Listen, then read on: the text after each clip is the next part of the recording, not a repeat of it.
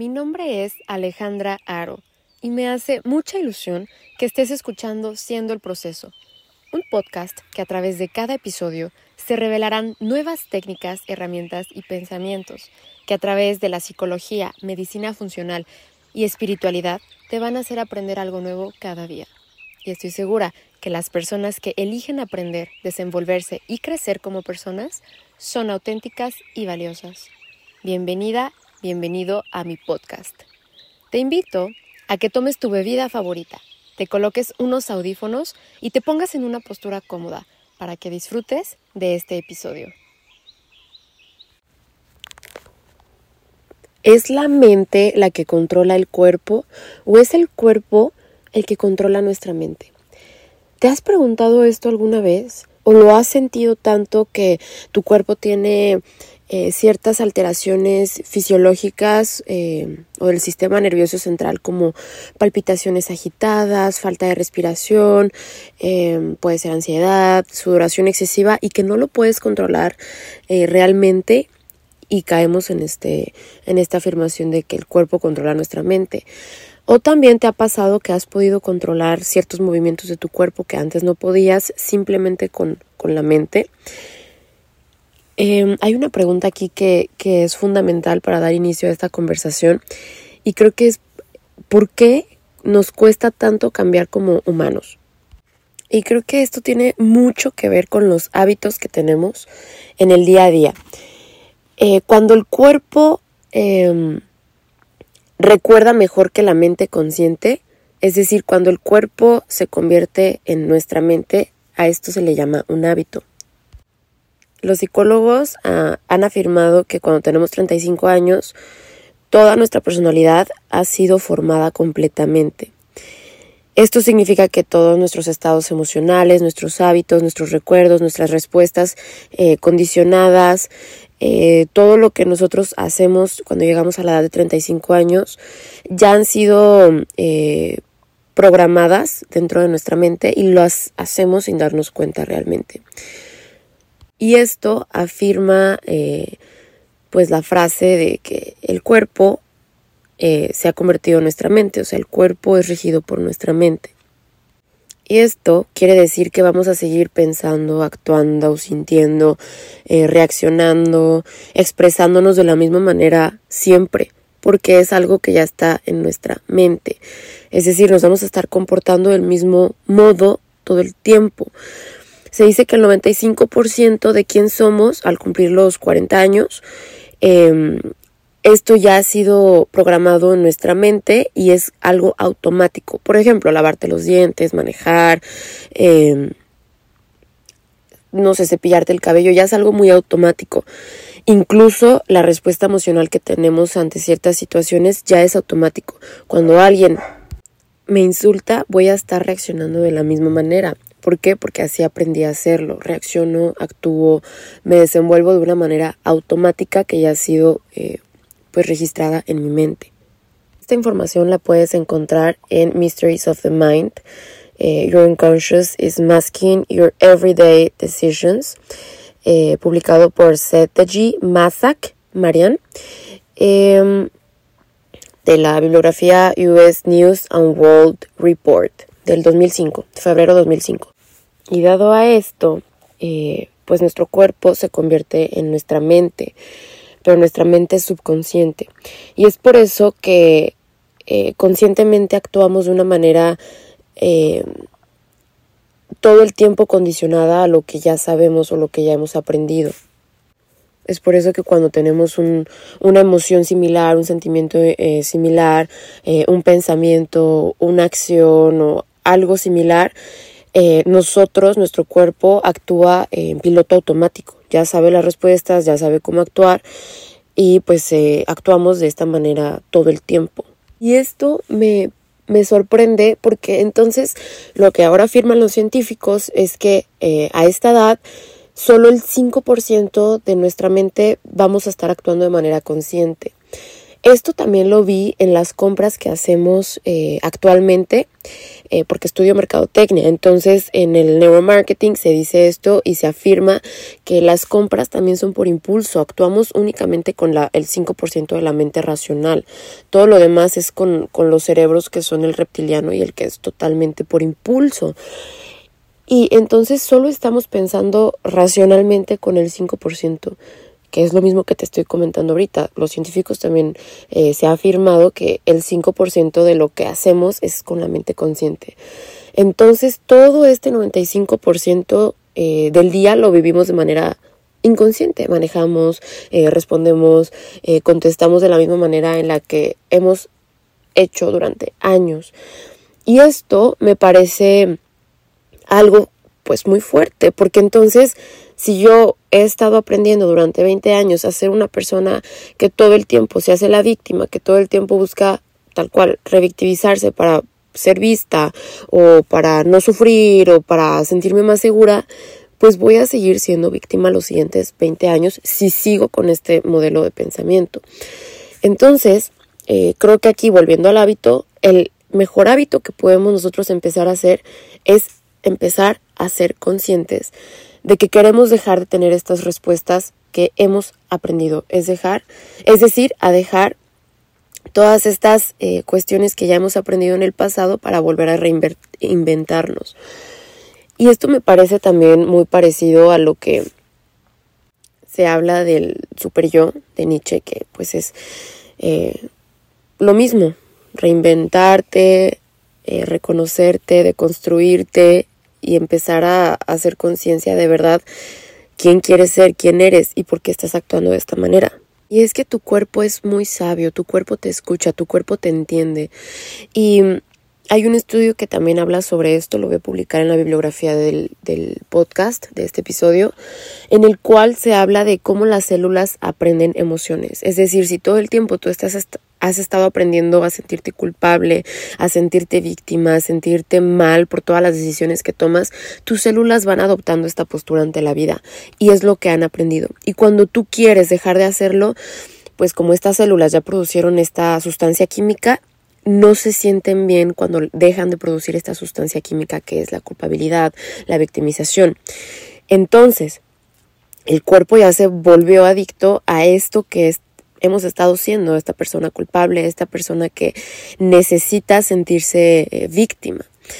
Al principio se puede sentir como que no me siento cómodo, no soy yo, eh, te puedes sentir ansioso, pero después, con el tiempo, se puede desaprender, se puede desensibilizar esta célula y cada vez necesita menos, es como una persona adicta, cada vez va necesitando menos estas reacciones químicas de la culpabilidad para que tú puedas convertirte en una persona que ya no vive en la culpabilidad. Entonces, ¿qué podemos hacer? Lo que necesitamos hacer es coordinar, eh, como lo hablé creo que en dos episodios anteriores, lo que está pasando en nuestra mente y en nuestro cuerpo para que puedan trabajar juntos y puedan crear un hábito de manera eh, pues que estén conscientes los dos de lo que estamos haciendo, que estén coordinados, sincronizados con este nuevo hábito que queremos crear. Ojo, no digo que sea fácil y no digo que sea de la noche a la mañana. Para construir un hábito se necesitan, eh, ahorita hay varias fuentes que dicen 21 días, 40 días, 60 días. El punto es que se necesita una serie de repeticiones para crear un hábito y esto es simple neurociencia.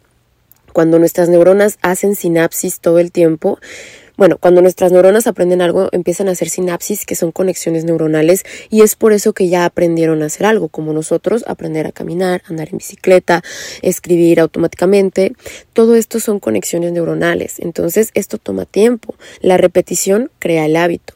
Por eso te digo que no va a ser fácil ni de la noche a la mañana. Se necesita disciplina. Y para tener esta disciplina constante tenemos que estar sincronizados con nuestro cuerpo y con nuestra mente. Un ejemplo puede ser sentirte feliz, es decir, tú quieres ser feliz y todo el tiempo te estás diciendo quiero ser feliz, quiero ser feliz con la mente, pero realmente tu cuerpo todo el tiempo está en un estado de tristeza. Todo el tiempo durante los años te has sentido eh, cabizbajo, impotente, no, no sientes esa conexión con tu cuerpo y con tu mente para poder ser feliz. Y aquí eh, no basta con tener pensamientos positivos todo el tiempo. No bastan por sí solos, porque cuando tú empiezas a tener estos pensamientos positivos, no basta si tú estás sintiendo emociones negativas, no estás siendo coordinado, no vas a poder tener este pensamiento positivo que estás afirmando si por dentro te sientes lo contrario, es como una ambivalencia entre dos posturas que no se va a poder sincronizar porque están siendo hipócritas entre sí. No va a poder ser eh, real este hábito de quiero ser feliz porque tu mente está yendo en contra de tu cuerpo y esto hace que sea imposible el cambio. ¿Y cómo podemos hacer que esto cambie? Cuando nosotros em, tenemos una respuesta emocional o tenemos eh, una respuesta sensorial o con un sentimiento, es porque estamos reviviendo algo del pasado. Es decir, en nuestro cerebro, que recibe los cinco sentidos, olfato, vista, sabor, tacto y oído, toda esta información sensorial existe en nuestro cerebro. Es por eso que cuando olemos, digamos, un perfume que hace mucho no olíamos y decimos, wow, huele a mi abuelo, huele a la casa de mi tío, de mi tía, huele al parque donde yo corría a los cinco años. Todo esto está almacenado en nuestro cerebro. Entonces, cuando nosotros tenemos este evento exterior, nuestras células nerviosas eh, se conectan y el cerebro pues libera estas sustancias químicas eh, que vienen siendo esta emoción, este sentimiento. Entonces, ¿qué pasa cuando nosotros eh, tenemos esta emoción tan marcada, por ejemplo, el sentirnos tristes, por un evento del pasado tan marcado? Es decir, relacionamos, por ejemplo, eh, dada situación, eh, voy a poner un ejemplo, la muerte de tu gatito. Y tu gatito murió de una manera, pues, no muy agradable, supongamos que lo atropellaron. Entonces, tú tenías 5, 6, 7 años y el olor, eh, los sonidos de los carros, eh, el sentimiento que tú tuviste es algo muy traumante para ti, te vuelve alguien enojado, triste, frustrado. Entonces, cuando vuelves a tener todas estas experiencias sensoriales eh, eh, del olfato, de los carros eh, pitando y haciendo ese ruido, de ese sentimiento de culpabilidad, cuando lo vuelves a vivir 15 años después, o cuando ves un gatito por la calle que te recuerda a tu gatito, 15 años después, vuelves a desencadenar y recordar esa experiencia teniendo las mismas emociones. Entonces, si tenemos estos sentimientos memorizados todo el tiempo, durante todos estos años, nuestro cuerpo pues va a estar viviendo en el pasado, algo que pasó a los 5, 6, 7 años. ¿Qué queremos hacer? Queremos rediseñar, resignificar esa experiencia del pasado que ya quedó en el pasado para entonces poder responder de una manera diferente y tener emociones diferentes en mi presente, porque en este presente, que es lo único que importa hoy, quiero ser feliz, ya no quiero estar llorando por un gatito que veo en la calle, ya no quiero tener estos pensamientos de culpa, estas experiencias tan vívidas en el presente cuando escucho ese claxon en especial. ¿Por qué? Porque ya no quiero seguir creando experiencias del pasado. Entonces, para poder crear un nuevo hábito, cambiar un hábito eh, de estar actuando de la misma manera emocionalmente como antes, tenemos que empezar a conectar nuestro pensamiento con nuestro sentimiento que han sido memorizados en nuestro cuerpo. Un ejemplo podría ser cerrar los ojos, inhalar y exhalar y recordar esta experiencia, pero hacerla de una manera en agradecimiento, es decir, ya no sentir esta culpa, sino agradecerte a ti mismo por lo que viviste, por lo que aprendiste, por lo que soportaste y tener este sentimiento de calma, ya no de frustración, de ansiedad, entre otras cuestiones. También, para poder crear un hábito, tenemos que mejorar nuestra salud física. Em, hay, una, hay una afirmación que, que se dice ahorita por la comunidad científica y es que ya no somos responsables totalmente eh, de nuestras enfermedades por nuestra condición genética. Es decir, esto se decía eh, anteriormente, que nuestras enfermedades era porque eh, venían mis genes. Y ahora, hace como 15, 20 años, existe el término de la epigenética que habla bueno, epigenética significa por encima de la genética. Quiere decir que em, si bien nosotros podemos tener en nuestros genes una u otra u otra condición eh, física que terminan en alguna enfermedad, si nosotros eh, estamos en un entorno, en unas emociones, en, en, unos hábitos que nos llevan hacia esa enfermedad, la vamos a desencadenar, la vamos a revelar. Pero si bien si nosotros estamos en un entorno, en un ambiente, en una situación emocional agradable, eh, estos genes nunca se van a activar o pueden ser menos propensos a activarse. Y hay unos estudios también que están súper interesantes, que es cuando existen gemelos idénticos, pues comparten los mismos genes, ¿no? Y han tenido en sus genes pues una enfermedad eh, congénita, es decir, que pues la traen en los genes. Un gemelo puede desarrollarla y otro gemelo no. Y esto tiene que ver eh, por la epigenética, por cómo se desenvolvió uno de los gemelos y cómo se desenvolvió en el entorno y emocionalmente otro de los gemelos. ¿Y por qué se activan unos genes en particular y otros no? Si nosotros estamos viviendo todo el tiempo en un estado de tristeza, de ira, en un estado de eh, ansiedad constante, de depresión constante, en un estado de melancolía por algo que ya pasó en el pasado, en un estado todo el tiempo de baja autoestima, de poco cuidado personal, eh, todas estas señales químicas que se están repitiendo constantemente em, están haciendo que estos eh, genes se activen y desencadenen ciertas enfermedades. Las emociones que son negativas, las emociones estresantes, pueden activar algunos genes en concreto.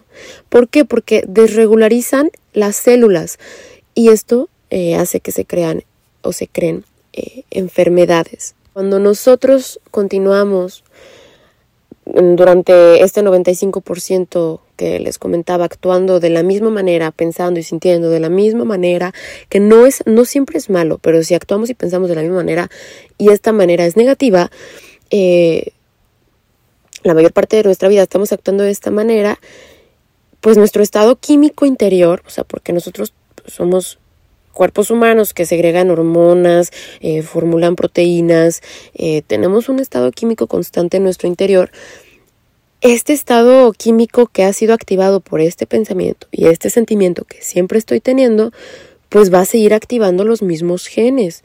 Por lo mismo voy a seguir fabricando las mismas proteínas, las mismas hormonas, sintiéndome de la misma manera y, y comenzar a vivir en un estado condicionado porque yo estoy actuando de esta manera, claramente esto me va a llevar a esta dirección.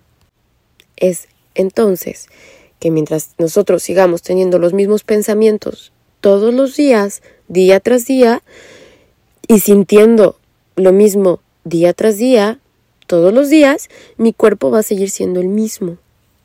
Mi cuerpo entonces sí va a responder a la mente. O sea, mi cuerpo va a, ser, el que domina la mente, no mi mente el cuerpo.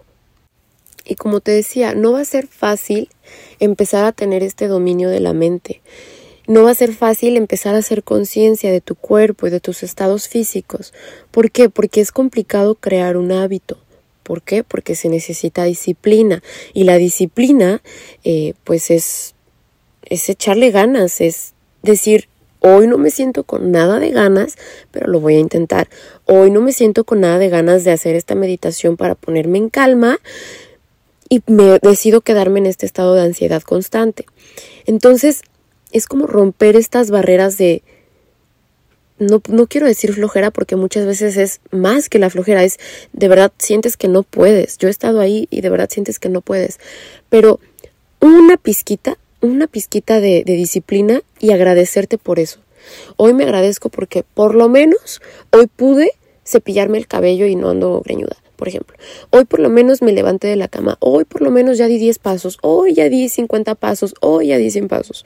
Agradecerte esos pequeños logros, tener disciplina y rodéate de esa gente que te motiva. Porque si estás rodeada de gente todo el tiempo que te lleva para abajo, pues va a ser más fácil como un imán que te jalen para abajo y tú vas a estar abajo. rodéate de gente con esta polaridad positiva para que cuando tú estés abajo, como un imán, simplemente te hagan subir, te ayuden, te motiven, te recuerden que sí puedes, porque claramente sí podemos. Hay un estudio que también te quiero platicar de una vez eh, y es el efecto que tiene nuestra mente sobre las enfermedades em, en, un, en unos participantes con diabetes tipo 2 que, que se hizo el estudio en Japón. Em, a estos, em, bueno, tenemos que tener en cuenta que a la gente, a los pacientes con diabetes, a la mayoría se les debe de medicar con insulina para eliminar el azúcar, eh, que es la glucosa en la sangre, y que pueda ser depositado correctamente en las células, que es donde se transforma la energía. Entonces, en este estudio se tuvieron dos, pues dos participantes, dos grupos de participantes. Los participantes fueron tratados con las inyecciones de insulina, todos, para poder tener su nivel de azúcar eh, normal, el nivel de azúcar en la sangre normal. Este estudio fue realizado en ayunas para pues, tener la base del nivel de azúcar. El primer grupo de personas vieron una comedia en la televisión, es decir, tuvieron este sentimiento de agradecimiento, de risa, de paz, de calma, de divertirse un rato, de estar, de dejar de estar pensando en los problemas, ¿no? Y el segundo grupo control asistió a una conferencia muy aburrida, de verdad muy aburrida. Después, todos los participantes del grupo 1 y del grupo 2 eh, tuvieron una comida pues muy rica, empezaron a comer. Y justamente después les volvieron a medir el azúcar. ¿Qué pasó? El grupo eh, que estuvieron con la, con la conferencia tediosa, el azúcar le subió a 123 miligramos por, por densidad. Esto es demasiado eh, como para poder otra vez necesitar la dosis de insulina y estar en un nivel pues sano. Pero el otro grupo que había estado riéndose como por una hora, que estaban jajajajijiji, tenían este sentimiento de, de bienestar, el nivel de azúcar le subió solo la mitad de esa cantidad. Y lo tenían un poquito más elevado de lo normal, de una persona con el azúcar normal. Entonces, esto quiere decir que realmente cuando nosotros estamos teniendo estos sentimientos, estas experiencias agradables, nuestro cuerpo lo siente, nuestro cuerpo eh, responde, nuestro cuerpo escucha. Nuestro cuerpo es receptivo con lo que estamos nosotros viviendo, sintiendo, pensando y haciendo. Y esto pasa seguido, o sea, cuando nosotros tenemos eh, una situación muy, muy, muy estresante, a los que 15, 20, 30 minutos nuestro estómago va a estar duro, inflamado, con dolor, vamos a tener náuseas, dolor de cabeza, o cuando alguien tiene una noticia sumamente estresante, eh, pero así, sí, sí, sí, sí, súper, súper estresante y despierta con el cabello con canas, esto es una respuesta física ante una emoción. Entonces, esto nos quiere decir que nuestro cuerpo sí nos puede escuchar. Entonces, si nosotros empezamos a tener conciencia de nuestras emociones y de nuestros pensamientos, nuestro cuerpo claramente nos va a escuchar. Como digo, no va a ser fácil y no va a ser de la noche a la mañana, pero hay que empezar a tener estos pequeños hábitos de hablarnos con tanto amor como si fuera la persona que más amas, que debe ser así. La persona que más quieres, más respetas y más amas en este mundo, porque somos a nosotros mismos a quienes nos vamos a tener toda esta vida y nos vamos a tener que acompañar desde hoy hasta el día que eh, pues nos vayamos de este, de este plano. Y quiero que recuerdes esto. Un pensamiento produce un recuerdo que a la vez nos va a hacer sentir una emoción. Con el paso del tiempo, este pensamiento se va a convertir en un recuerdo que le sigue una emoción. Cuando nosotros tenemos este proceso constantemente y repetidamente, como te lo he mencionado, eh, que empezamos a actuar de esta manera automática, el pensamiento termina siendo el recuerdo, que a su vez termina siendo totalmente la emoción. Es decir, hemos memorizado la emoción. Y cuando nosotros tenemos un estado de ánimo, pues estamos en un estamos produciendo un estado químico en nuestro cuerpo. Esto por lo general es de una pues duración corta. Nosotros tenemos este estado de ánimo 10, 15, 20 minutos, 60 minutos y tenemos pues este periodo emocional, digamos. eh, cuando nosotros eh, tenemos este estado de ánimo de manera constante o de una manera más larga, ¿qué está pasando? Cuando llegamos a este punto, ya no solo estamos en un estado de ánimo, sino estamos en un temperamento, estamos reflejando eh, una emoción de manera conductual. Y un temperamento es una reacción emocional. Y con este tiempo largo de semanas o meses, e incluso años, esta tendencia, este estado de ánimo, se transforma en un rasgo de personalidad. Y en este estado de personalidad ya nos, la gente, no, nosotros mismos ya nos llamamos como personas amargadas, personas enojonas, personas criticonas. ¿Por qué? Porque este estado mental que debió durar 20, 30 minutos, 60 minutos, ya duró semanas, meses, horas, días, años, ya está en nuestra eh, personalidad. Entonces, el día de hoy te invito a que eh, hagas consciente de ¿Qué quieres cambiar en ti? ¿Qué es eso que no te gusta? Esa respuesta condicionada que has estado teniendo, ese eh, estado en el que te encuentras hoy, que tú sabes que has estado cargando durante años, puede ser debido a una experiencia, debido a alguien que te lastimó y te estás poniendo esta máscara, esta respuesta emocional para protegerte o tal vez para sentirte bien o cómodo. Tú más que nadie ya sabes. Entonces te invito a que hagas frente a eso y empecemos a dejarlo en el pasado, a resignificarlo, agradecerte por lo que ya fue, para agradecerte por lo que hoy eres, sin necesidad de estar viviendo en el pasado. ¿Por qué? Porque si seguimos viviendo en el pasado, nuestro futuro claramente va a ser similar a lo que ya vivimos en el pasado. Ojo, estoy hablando a nivel físicamente hablando y mentalmente hablando. Y esto es muy poderoso porque es en el cuerpo y en la mente en la que vamos a estar viviendo todo el tiempo. Qué mejor que hacer de esto un hogar, un lugar eh, precioso, con calma, con paz, con alguien que de verdad eh, nos hace sentir bien. Hay que caernos bien a nosotros mismos, porque si no, no nos vamos a aguantar. Y con eso te eh, me despido el día de hoy y te deseo que tengas un lindo día, una linda tarde, una linda noche y te agradezco mucho por escucharme. Gracias.